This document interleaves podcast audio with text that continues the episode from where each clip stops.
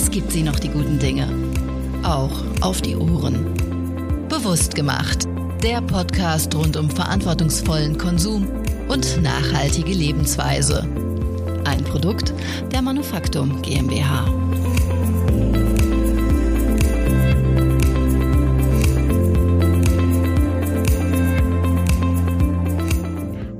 Hallo und schön, dass Sie wieder reinhören.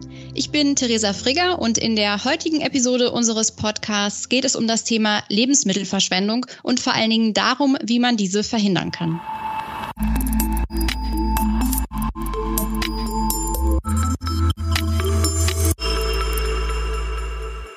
Bei vielen Deutschen landet ein nicht unerheblicher Teil des Wocheneinkaufs im Müll. Und das aus den unterschiedlichsten Gründen. Oftmals schlicht einfach deshalb, weil zu viel gekauft wurde und Produkte verdorben sind. Viele Produkte finden aber erst gar nicht den Weg in den Supermarkt, sondern werden schon vorab aussortiert und vernichtet. Mittlerweile gibt es einige Projekte und Maßnahmen, diese Lebensmittelverschwendung zu verhindern. Und über Ideen und Möglichkeiten, besonders Obst und Gemüse vor der Tonne zu retten, spreche ich heute mit Philipp Kolocek von Dörberg. Hallo Philipp. Ja, hallo Theresa. Schön, dass ich hier sein darf. Bevor wir mit unserem Gespräch starten, haben wir für Sie, liebe Hörerinnen und Hörer, noch ein paar Fakten zum Thema Lebensmittelverschwendung zusammengestellt. Ganze 12 Millionen Tonnen Lebensmittel landen in Deutschland pro Jahr auf dem Müll. Davon kommen rund 6,1 Millionen Tonnen und damit über 50 Prozent aus privaten Haushalten. Von uns allen also. Denn umgerechnet wirft jeder von uns jährlich etwa 75 Kilogramm potenzielle Nahrung in den Abfall. Eine Zahl, die laut Experten um bis zu 70 Prozent reduziert werden könnte, wenn wir unseren Umgang mit Lebensmitteln nur nachhaltiger und sinnvoller gestalten würden.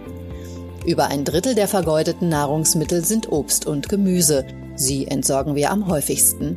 Danach trifft es Brot und Backwaren, gefolgt von Getränken und Milchprodukten. Doch unser Wegwerfwahn trifft nicht nur die frischen Lebensmittel, auch bereits zubereitete Gerichte wandern statt in unseren Magen viel zu häufig in die Tonne. Zu viel gekauft, zu viel gekocht oder schlicht im Schrank vergessen. Es scheint, als hätten wir bei all dem Überfluss, der uns in den Supermarktregalen tagtäglich entgegenblickt, schlicht das Bewusstsein dafür verloren, was wir da eigentlich jeden Tag verschwenden. Denn hinter jedem weggeworfenen Stück Fleisch, Obst oder Gemüse steckt immer auch eine nicht unbedeutende Menge wertvoller Ressourcen wie Wasser, Land und Energie.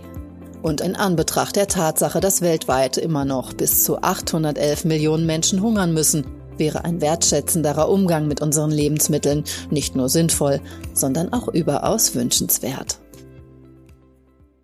Ja, ganz oben auf der Liste der Lebensmittel, die am häufigsten in die Tonne wandern, sind Obst und Gemüse. Ich habe tatsächlich eben noch einen Apfel gegessen, der war zwar schon etwas schrumpelig, geschmeckt hat er aber echt noch super. Was war denn dein letztes Obst oder Gemüse, was du vor der Tonne gerettet hast? Bei mir war es auch heute Morgen eine Birne fürs Müsli. Die war tatsächlich schon so, dass man, wenn man sie aufgeschnitten hat, innen so ein bisschen braun war und dann hat man halt nur das Innere hat man so ein bisschen rausgenommen und äh, der Rest war eigentlich dann besonders süß. Also der Geschmack hat nicht gelitten. Ich würde sogar sagen, sie hat dadurch besonders gut geschmeckt. Ja, wenn so eine Birne ein bisschen liegt, dann wird sie ja eigentlich noch immer ein bisschen süßer. Jetzt äh, kann man ja nicht so wie wir nur im Kleinen etwas dagegen tun, dass Lebensmittel vielleicht bei kleinen Dellen oder schrumpeligen Stellen in der Tonne landen, sondern ihr macht das ja auch im größeren Stil bei Dörrwerk. Wie genau setzt ihr euch gegen Lebensmittelverschwendung ein? Ja, wir haben zwei Ansätze. Das einmal Dörrwerk selber, wo wir das Fruchtpapier entwickelt haben. Das heißt, wir gehen da zum Beispiel zu Landwirten oder auch Verarbeitern und kaufen denen das aussortierte Obst ab. In allererster Linie Äpfel sind das und ähm, verarbeiten die. Das heißt, äh, die werden von uns püriert und dann gedörrt. Und am Ende hat man dann das Fruchtpapier daraus gewonnen. Das muss man sich vorstellen wie so ein, ja, einen knusprigen Fruchtchip. Mhm. Und ähm, die zweite Sache, die wir noch haben, ist, dass jetzt neu unsere Marke Rettergut. Da haben wir das ganze Thema auch noch ein bisschen erweitert. Also nicht nur auf das Thema Obst, sondern auch Gemüse, wo wir dann zum Beispiel Suppen und Aufstriche im Glas haben, aber auch unsere Mixschokolade, wo wir dann tatsächlich Schokolade bei Herstellern retten und daraus dann neue Schokolade machen. Spannend. Was war denn überhaupt euer Antrieb zu sagen, wir kaufen jetzt Lebensmittel auf, verwerten die weiter und nutzen die? Wie ist die Idee entstanden? Die Anfänge waren, dass unsere Gründer damals auf den Wochenmarkt gegangen sind haben, glaube ich, noch studiert zu der Zeit, waren natürlich nicht ganz so früh da, sondern eher so zu der Zeit, wo dann schon so langsam geschlossen wurde. Und da ist ihnen dann erst aufgefallen, wie viel Obst tatsächlich von den Händlern dann einfach äh, weggeworfen wurde. Also gerade bei so Großmarkthallen kennt man das ja vielleicht, da stehen dann hinten die großen Tonnen und die laufen dann ja schon über vor Obst und Gemüse, wo man sich denkt, die lagen vor zehn Minuten noch in der Auslage und sollten verkauft werden und jetzt sind sie plötzlich Abfall. Und ähm, ja, das hat sie dann einfach so bewegt, dass sie sich wirklich diesem Thema Lebensmittelrettung gewidmet haben und dann auch wirklich nach Lösungen gesucht haben, wie man das angehen kann, ne? gerade bei diesen riesigen Mengen. Und wie ist dann tatsächlich dieses Produkt entstanden, der Fruchtchips? Letztendlich letztendlich ist es wie bei jeder Idee. Man tüftelt dran herum, man versucht Verschiedenes und letztendlich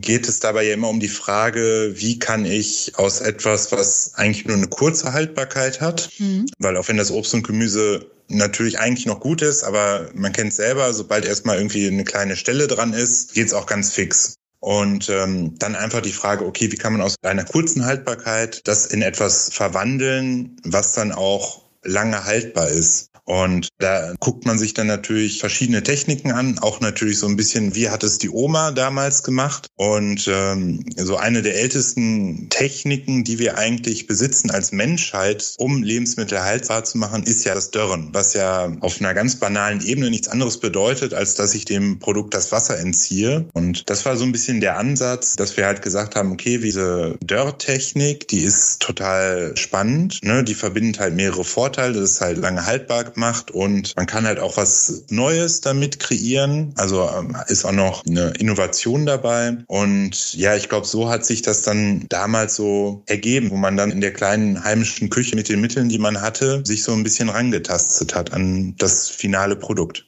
Ja, und heute äh, macht ihr das ja sehr erfolgreich und nicht mehr so im kleinen Stil, sondern ziemlich groß. Woher bekommt ihr denn äh, das ganze Obst und Gemüse, das ihr weiterverwertet und über was für Mengen sprechen wir da? Ja, das äh, bekommen wir äh, tatsächlich einerseits von Landwirten selber, andererseits aber auch, ähm, es gibt nämlich noch so, ein, so eine Zwischenstufe, das sind dann die äh, Sortierbetriebe, wo dann das Obst vorsortiert wird und auch da kriegen wir dann äh, große Mengen her. Und von den Mengen, ich kann es für Dörrwerk selber gerade gar nicht so sagen, aber insgesamt als Unternehmen mit Dörrwerk und Rettergut haben wir im letzten Jahr über 200 Tonnen Lebensmittel gerettet. Das ist ja schon eine ganze Menge. Und was passiert denn eigentlich bei den Landwirten oder beziehungsweise in diesen Sortierbetrieben, dass das Obst und Gemüse nicht ganz normal äh, ins Geschäft kommen kann und verkauft werden kann? Was für Kriterien sind das, die dazu führen, dass es aussortiert wird? Äh, es müssen bestimmte Größenanforderungen erfüllt sein an das Obst. Es gibt auch solche Sachen wie Farbregularien, ähm, dass es gewisse Farbabweichungen nicht geben kann bei Obst. Es gibt natürlich dann auch so Sachen wie Hagelschlag, kleine Macken, also Kriterien, die wirklich die Haltbarkeit verringern, wo man sagen muss, okay, das ist irgendwie noch nachvollziehbar, aber halt auch wirklich Sachen, wo man als äh, Mensch erstmal davor steht und denkt, oh, das ist ja ganz schön verrückt, dass da jetzt jemand mit der Farbtafel neben dem Apfel steht und äh, schaut, ob er auch den richtigen Grünton hat, damit er im Supermarkt landen kann. Ja, sind das denn dann Vorgaben, die die Händler machen, also die der Supermarkt macht, weil er dann sagt, ich kann das Produkt nicht so gut verkaufen oder spielen da auch gesetzliche Vorgaben eine Rolle? Also bei so Sachen wie Farbe und so wäre es mir zumindest nicht bekannt, dass es da eine gesetzliche Vorgabe gibt. Es gab ja mal vor Jahren die berühmte Gurkenkrümmungsverordnung der EU, wo dann bestimmte Krümmungsgrade für Gurken vorgeschrieben wurde. Ähm, die ist aber mittlerweile abgeschafft und ich kann mir schon vorstellen, dass da viele der Vorgaben einfach vom Handel kommen was ja auch verständlich ist, der dann sagt, ich möchte möglichst einheitliche Ware anbieten, damit der oder die Kundin dann auch immer das Gleiche für das Geld kriegt. Wenn es gesetzliche Vorgaben gibt, dann beziehen sie sich meistens auf Sachen, die halt wirklich den Gesundheitsschutz oder so angehen. Und da würden wir natürlich dann auch nicht rangehen. Ne? Also ich sag mal, wenn jetzt irgendwie ein Apfel schon Schimmel dran hat oder so, dann kann man das für sich im Privaten vielleicht noch entscheiden, okay, das, das schneide ich jetzt ab. Aber das ist für uns dann natürlich schon ein Bereich, den wir nicht mehr anfassen würden. Würdest du dann eigentlich sagen, dass es eher wir Konsumenten sind, die dann am Ende dafür sorgen, dass die Produkte aussortiert werden, aufgrund unserer Ansprüche, die wir vielleicht haben? Naja, also ich meine, man muss natürlich einerseits sagen, dass wir als Konsumenten eigentlich die größten Verschwender sind. Ne, wenn man sich jetzt den Weg des Lebensmittels vom Feld bis in deinen oder meinen Magen vorstellt, dann sind wir VerbraucherInnen am Ende diejenigen, wo das meiste weggeworfen wird. Und wenn wir jetzt sagen, hey, ähm, wer ist jetzt dafür verantwortlich, dass dann im Handel so strenge Normen herrschen, dann ist das, denke ich, so eine Hin- und Her-Beziehung. Also der Händler ist im ersten Schritt, glaube ich, mal sehr offen, auch etwas krummere Karotten zu verkaufen oder so. Und dann kommt aber natürlich der Kunde in den Supermarkt und sieht dann, okay, dann kosten Möhren meinetwegen ein Euro das Kilo und dann wählt er aus und dann wählt er natürlich eher die geraden Möhren raus, weil die sind ein bisschen einfacher zu schälen für ihn und sie kosten ihn ja das gleiche wie die krummen. Hm? Und das sieht dann natürlich wieder der Händler und so wiegeln sich beide Seiten, glaube ich, so ein bisschen auf, bis man irgendwann einen Standard erreicht hat, der eigentlich schon ans Absurde grenzt teilweise. Mhm. Wo dann wirklich nur noch die, die Top-Models äh, in den Supermarkt kommen. Aber davon gibt's ja tatsächlich relativ viel. Ne? Also wenn man jetzt in den Supermarkt geht und ins Obst- und Gemüseregal geht, das ist ja immer voll. Also da sind ja immer irgendwie Massen an Produkten vorhanden, was natürlich am Ende auch dazu führt, dass das ein oder andere entsorgt werden muss, weil es halt nicht gekauft wird. Und wäre es vielleicht aus deiner Sicht besser zu sagen, wir haben nur eine begrenzte Menge im Supermarkt und wenn es dann ausverkauft ist, ist es ausverkauft? Wäre das auch ein Schritt, etwas gegen so eine Verschwendung zu tun? Ja, also ich glaube, das ist dann auch viel zum Beispiel im Backregal das Problem, weil da ja quasi tagesweise produziert wird. Also so eine Banane kann man noch am nächsten Tag verkaufen, aber bei so einem Brötchen wird es dann halt schon wieder schwieriger. Und klar ist dann natürlich auch die Erwartung des Kunden, dass er dann auch kurz vor Ladenschluss noch die Sachen bekommen kann, ich will mich da selber nicht von Schuld äh, freisprechen. Ich habe auch manchmal längere Arbeitstage und komme dann auch oft erst so ab 19 Uhr, halb acht zum Einkaufen.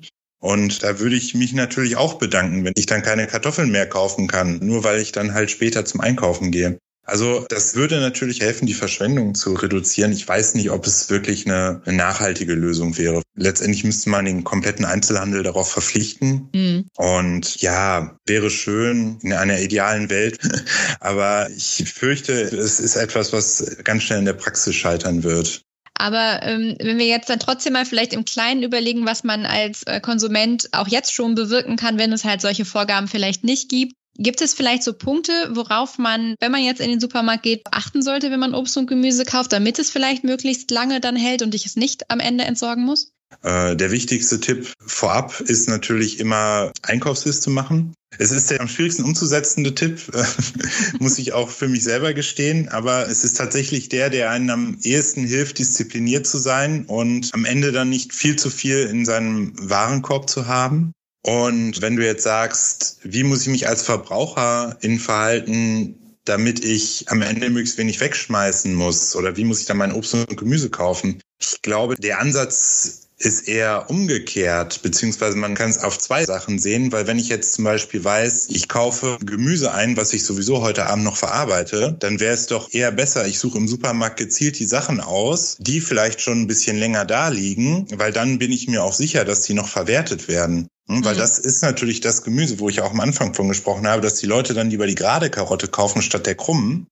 Liebe Leute, schaut doch lieber, was gibt's da an Sachen, was noch total gut ist, aber was vielleicht dann doch nicht mehr ganz so lange hält, wo ich aber weiß, ich verarbeite es eh heute Abend noch oder morgen früh, dann nehmt doch das mit. Und wenn ich jetzt sage, ich achte darauf, ja, es soll möglichst lange halten, ja gut, dann halt schauen, dass keine braunen Stellen dran sind, dass nichts angedotzt ist und ja. äh, dann halt richtig lagern, natürlich. Okay, danke für die Tipps. Ihr verwendet vermutlich ja mehrere Bestandteile des Obstes. Ne? Also wenn ich jetzt zum Beispiel einen Apfel kaufe, ich esse jetzt den Apfelnüssel oder wie auch immer man ihn regional unterschiedlich nennt, ich esse den nicht mit. Wie sieht das bei euch aus? Verwertet ihr die ganze Frucht? Also Fruchtpapier, das wird natürlich püriert und dann nochmal ausgesiebt. Also da verwenden wir jetzt keine, wie hast du es genannt, Nüssel? Nüssel. Ich, ich habe gerade überlegt, wie es bei uns heißt. Also ich komme aus Ostwestfalen ursprünglich. Ich glaube, bei uns heißt es irgendwie Krotz oder Krötz oder so, der Apfelkrotz. Etwas unappetitliches Wort. Ja. Ähm, aber da gucken wir dann schon, dass das nicht da ist. Zum einen ist beim Pürieren dann schwieriger. Zum anderen hat man dann doch manchmal vielleicht blöde Stellen dann im Mund da drin und das wäre dann nicht so gut. Aber grundsätzlich achten wir natürlich schon darauf, dass möglichst so Anteil des gesamten Obstes oder Gemüses dann auch verarbeitet wird. Ja, und vielleicht ähm, sagst du noch mal ein bisschen was zu Rettergut. Da werden ja noch ganz andere Lebensmittel gerettet. Also zum einen Gemüse, was ja äh, naheliegend ist. Also ich meine, vom Obst ne, bis zum, mm. zum Gemüse ist es nicht so weit. Da haben wir dann Suppen im Glas, Pesto, Aufstriche und so, was wir damit machen. Ansonsten haben wir auch noch Getränke, wo wir dann auch wieder beim Thema Äpfel sind. Aber ganz spannend ist, dass wir dann auch noch mal einen Schritt weiter in der Verarbeitung gehen. Also sprich, wenn die Rohstoffe dann schon vom Landwirt verarbeitet wurden, wo wir dann so Sachen verarbeiten, wie zum Beispiel eine Schokolade. Da haben wir zum Beispiel einen Hersteller, der hat auf seiner Produktionsstraße, stellt er verschiedene Sorten Schokolade her. Also klassisches Beispiel ist immer Vollmilch und Zartbitter. Das ist eine Produktionsanlage und da produziert er montags Vollmilchtafeln und dienstags Zartbittertafeln. Und zwischen den Produktionen muss er die Anlage reinigen, damit dann halt keine Zartbitter in die Vollmilch kommt und umgekehrt. Und äh, dafür benutzt er wiederum Schokolade. Das geht nicht mit Wasser oder Seife und so. Müsste irgendwie einer durch die Rohre kriechen, vielleicht mit dem großen Wischmob oder so. Es ist ein bisschen ineffizient und deswegen äh, wird das mit Schokolade durchgespült. Und jetzt wird man denken, ja gut, da geht jetzt halt so ein bisschen Schokolade dann da durch. Ne, was, also das vermengt sich dann natürlich, wird in Fässern aufgefangen. Und das Positivste, was ich bislang gehört habe, ist, dass es äh, als Schweinefutter verwertet wurde. Der Regelfall ist wohl eher, dass es verbrannt wird. Und ähm, das ist natürlich ganz, ganz furchtbar. Und das sind auch keine kleinen Mengen. Also ich war selber erschrocken. Ich dachte irgendwie, ja gut, vielleicht irgendwie so 10, 20 Kilo oder so. Nein, es sind bis zu 600 Kilo, die da bei jedem Produktionswechsel verloren gehen. Wahnsinn. Das kann ja jeder mal in seinen persönlichen Schokoladentafelkonsum umrechnen. Ja. Ich glaube, selbst der, der größte Schoko-Junkie braucht ein wenig, bis er diese 600 Kilo voll hat. Also da geht quasi jedes Mal so ein mehrere Jahresvorrat eines Schoko-Junkies verloren. Ja. Und da haben wir natürlich gesagt, das ist ja äh, völliger Wahnsinn, weil das ist natürlich super tolle Schokolade. Das Einzige ist halt, dass es, ja, es passt nicht so wirklich in die Norm. Mhm. Ne? Das heißt, es ist nicht wirklich Vollmilchschokolade, es ist auch nicht wirklich zartbitter und deswegen passt es in keine Schublade, sowohl für Hersteller als auch für Handel. So, und dann geht es halt weg. Dann sagt der Hersteller, nee, dann muss ich es halt entsorgen. Ne? Und das ist natürlich äh, super, super schade. Und deswegen sind wir damals so in die Bresche gesprungen und haben gesagt, hey, wir nehmen die super gerne, wir machen da was Schönes draus und ja, haben dann zusammen mit dem Hersteller dann damals die, die Mix-Schokolade entwickelt. Mhm. Als wirklich gerettete Schokolade. Jetzt ist es ja so, du hast es ja gerade schon erzählt, ne, euer Sortiment wächst. Muss ich dann im Umkehrschluss davon ausgehen, dass immer mehr Lebensmittel verschwendet werden oder entstehen halt deutlich mehr Ideen, was wir halt aus den Produkten machen können? Also wir, wir wachsen sehr stark damit, aber äh, trotz allem ist äh, die Menge, die wir momentan retten können, bei unserer momentanen Größe, mhm. im Verhältnis zu dem, was wirklich verschwendet wird, wirklich gering. Also wir können noch zehn Jahre wachsen und so und dann haben wir dann hoffentlich nochmal einen deutlich größeren Impact oder müssen uns Gedanken machen, wie können wir jetzt mit der bestehenden Verschwendung noch kreativer was machen. Mhm. Letztendlich ist es so einfach, dass diese Menge an verschwendeten Lebensmitteln so gigantisch ist, dass wahrscheinlich noch zehn andere sich da draufsetzen könnten und äh, es wäre immer noch viel zu viel Verschwendung, die stattfinden würde. Erschreckend zu hören, dass das halt so passiert. Hast du ähm, vielleicht so zum Abschluss unseres Gesprächs irgendwie noch eine Idee, noch einen Wunsch, was wir vielleicht alle bewirken oder tun können, um halt zumindest im Kleinen ein bisschen was gegen Lebensmittelverschwendung zu machen. Du hast ja schon gesagt, so bewusster einkaufen, deutlich besser darauf zu achten, was wir dann ähm, aus dem Regal mitnehmen. Naja, das ist sicherlich das Wichtigste. Also auch mal so ein bisschen persönlich darauf zu achten, was kaufe ich und was schmeiße ich weg. Das ist sicherlich das Wichtigste. Und was natürlich auch immer, ähm, das haben wir auch bei jeder unserer Verpackungen hinten draufstehen. Und zwar direkt neben dem Mindesthaltbarkeitsdatum. Da steht bei uns oft länger gut. Sehen, mhm. riechen, schmecken. So, und das heißt, Lebensmittel haben ein Mindesthaltbarkeitsdatum. Das müssen wir draufschreiben, auch als Hersteller, einfach um zu sagen, hey, bis zu diesem Zeitpunkt garantieren wir dir, dass das Produkt bestimmte Eigenschaften hat, unter anderem, dass es halt nicht schimmlig ist oder sonst was. Aber in aller Regel ist dieses Produkt deutlich länger haltbar. Und deswegen einfach nochmal die Aufforderung an alle ZuhörerInnen, verlasst euch auf eure Sinne. Also wenn da der Joghurt steht, der seit einer Woche abgelaufen ist oder auch seit einem Monat, die Chancen, dass der Joghurt noch genießbar ist, sind relativ hoch. Also einfach mal ganz mutig Deckel aufreißen, mal kurz dran schnuppern, vorher noch mal schauen, ist da irgendwie sichtbarer Schimmel und dann mit einem kleinen Löffelchen mal probieren und wenn es dann noch schmeckt, dann ist das Lebensmittel auch gut und sicher und dann kann man es auch genießen, guten Gewissens. Ja, Vielen Dank, äh, Philipp, für deine Infos, für die Ideen und auch für die Tipps, etwas gegen Lebensmittelverschwendung äh, zu unternehmen. Damit sind wir tatsächlich am Ende unserer Episode angekommen. Ich bedanke mich für das Gespräch und verabschiede mich an dieser Stelle von dir. Mach's gut.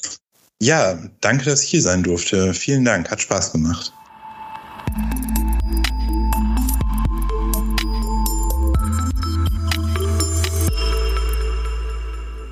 Von Ihnen, liebe Hörerinnen und Hörer, verabschieden wir uns für dieses Jahr nun auch. Das war unsere letzte Episode in dieser Staffel. Wir hoffen, wir konnten Ihnen interessante Einblicke geben und ein Bewusstsein für die unterschiedlichen Themen bei Ihnen schaffen. Oftmals sind es kleine Veränderungen, mit denen wir unsere alltäglichen Routinen verändern und nachhaltiger gestalten können. Weitere interessante Geschichten und Insights finden Sie auch immer bei uns auf der Website im Manufaktum Journal. Ich wünsche Ihnen alles Gute und hoffe, Sie leben weiterhin bewusst.